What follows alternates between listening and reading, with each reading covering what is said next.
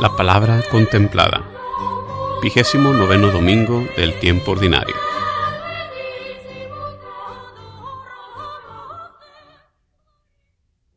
Lectura del libro del Éxodo.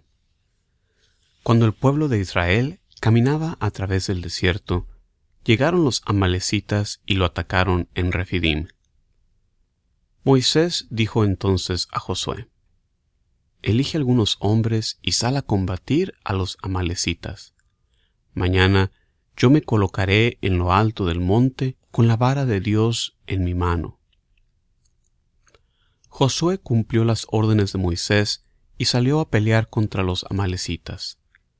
Moisés, Aarón y Hur subieron a la cumbre del monte, y sucedió que, cuando Moisés tenía las manos en alto, dominaba Israel, pero cuando las bajaba, Amalek dominaba. Cuando Moisés se cansó, Aarón y Hur lo hicieron sentar sobre una piedra, y colocándose a su lado le sostenían los brazos. Así Moisés pudo mantener en alto las manos hasta la puesta del sol. Josué derrotó a los amalecitas y acabó con ellos. Palabra de Dios. La respuesta al salmo de este domingo es El auxilio me viene del Señor.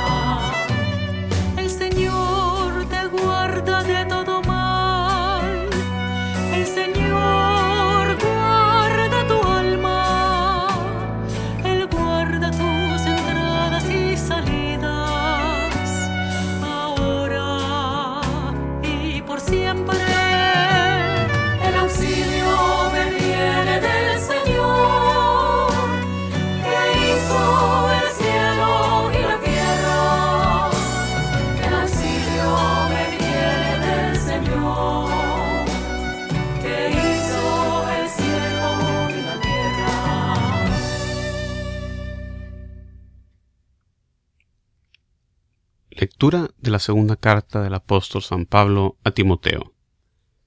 Querido hermano, permanece firme en lo que has aprendido y se te ha confiado, pues bien sabes de quiénes lo aprendiste y desde tu infancia estás familiarizado con la Sagrada Escritura, la cual puede darte la sabiduría que, por la fe en Cristo Jesús, conduce a la salvación. Toda la Sagrada Escritura está inspirada por Dios y es útil para enseñar, para reprender, para corregir y para educar en la virtud, a fin de que el hombre de Dios sea perfecto y esté enteramente preparado para toda obra buena. En presencia de Dios y de Cristo Jesús, que ha de venir a juzgar a los vivos y a los muertos, te pido encarecidamente, por su advenimiento y por su reino, que anuncies la palabra, insiste a tiempo y a destiempo, convence, reprende y exhorta con toda paciencia y sabiduría. Palabra de Dios.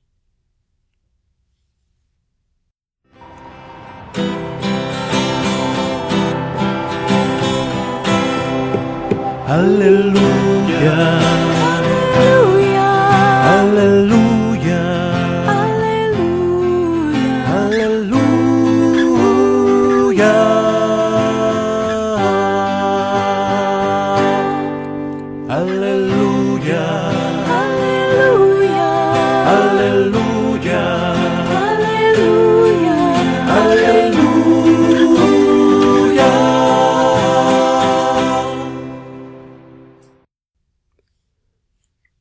Del Santo Evangelio según San Lucas.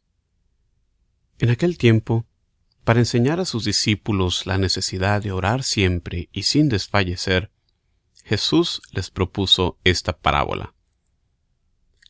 En cierta ciudad había un juez que no temía a Dios ni respetaba a los hombres. Vivía en aquella misma ciudad una viuda que acudía a él con frecuencia para decirle, hazme justicia contra mi adversario.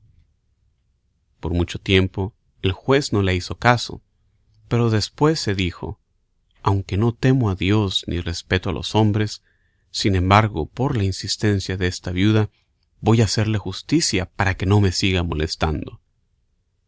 Dicho esto, Jesús comentó, Si así pensaba el juez injusto, ¿creen acaso que Dios no hará justicia a sus elegidos, que claman a Él día y noche, y que se los hará esperar? Yo les digo, que les hará justicia sin tardar.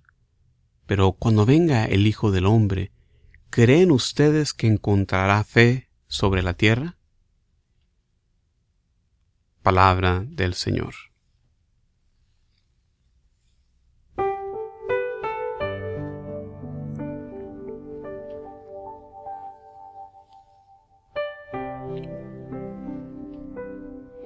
Hola, ¿qué tal? Bienvenido a este espacio de reflexión que semana con semana nos damos para escuchar el mensaje que Dios nos tiene preparado en las lecturas de la Santa Misa.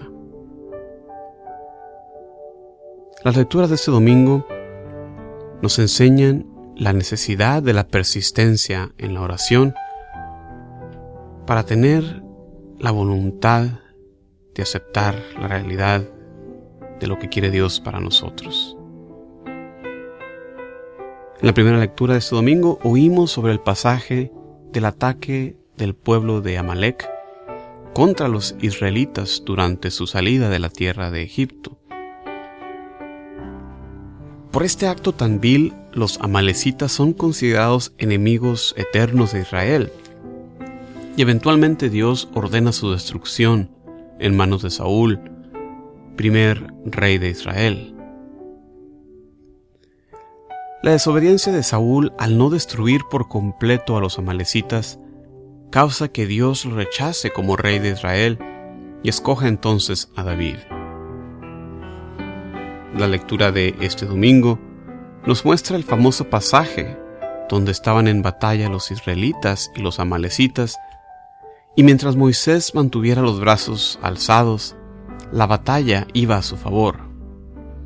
Eventualmente se cansa sus brazos y entonces tienen que ayudarle Aarón y Hur, para mantener sus brazos en alto el tiempo suficiente para que la batalla se decidiera a su favor. Aquí hay varios mensajes que saltan para nuestra consideración. Al igual que con Moisés y los israelitas, también nosotros, mientras vivamos alabando a Dios con los brazos en alto, ningún enemigo nos puede vencer. Como Moisés con brazos fuertes, que resistió hasta ganar la batalla, también nuestra fe en el Señor necesita ser fuerte. Otra lección es que, como Moisés necesitó aquí la ayuda para alzar los brazos, nosotros también a veces necesitamos la ayuda de alguien para mantenernos firmes en el camino recto del Señor. No trates de ganar todas las batallas solo. También Moisés necesitó la ayuda de Aarón y de Hur.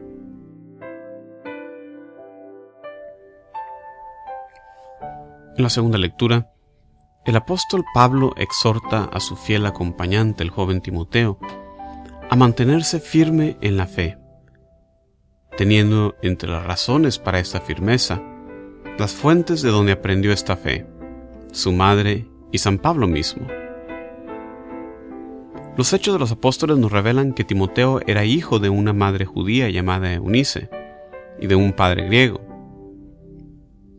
Su nombre significa honor a Dios y aunque es griego, revela la fe de su madre en el Dios de los judíos. Esto nos enseña la importancia de educar a nuestros hijos en la fe, empezando por nombrarlos con un nombre que honre a Dios, ya sea por su significado en el caso de Timoteo, o porque está ligado a la vida de un santo el que buscamos emular por su fe en Dios. Si Timoteo se convirtió en tan grande ayuda para el apóstol, fue gracias a la formación en la fe que seguramente su madre le procuró, logrando que el joven Timoteo desde niño conociera las sagradas escrituras. ¿Cuántos padres lamentablemente faltan a esta labor hoy en día?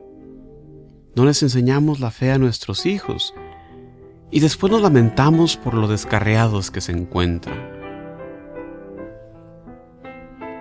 El estudio de las Sagradas Escrituras nos llena de la verdad de Dios y nos conduce por una buena senda segura hacia Él. Finalmente, Pablo solemnemente le deja a Timoteo y a nosotros los cristianos también el encargo de predicar la palabra de Dios en todo tiempo, todo lugar, en toda ocasión. En el pasaje del Evangelio de este domingo, San Lucas nos comparte uno de sus temas favoritos, que es la importancia de la oración, la oración insistente. La lección de esta parábola es que si hasta un mal juez accede a darle un juicio favorable a la persona insistente, ¿cuánto más nuestro Padre Dios accederá a nuestras peticiones cuando las hacemos con insistencia y estas son para nuestra salvación? También tiene este pasaje el final de las recomendaciones de Jesús a estar alerta ante su inminente segunda venida. Si eres un cristiano y rara vez haces oración, te podemos ofrecer unas buenas razones para hacerla. Primero, Jesús nos lo enseñó. Él sabe y desea lo que es mejor para nosotros, y por eso nos dejó su gran regalo del Padre nuestro, que nos enseña cómo dirigirnos al Padre. Otra razón que puedes considerar es que el orar ejercita y aumenta nuestra fe.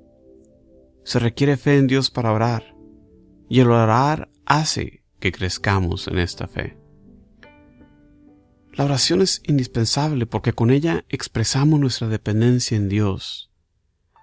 Es un reconocer que Dios es nuestro Creador y que nosotros somos sus criaturas. En esta semana, hagamos a un lado todas las excusas que nos mantienen separados de Dios y pongámonos de rodillas a expresar nuestro amor por Dios haciendo oración. Como siempre, muchísimas gracias por acompañarme en estas reflexiones. Se despide de ustedes Juan Carlos Moreno, como siempre, invitándolos a visitar mi sitio de internet jcmoreno.net para más recursos para tu formación y evangelización. Muchísimas gracias, paz y bien para siempre. Hasta la próxima.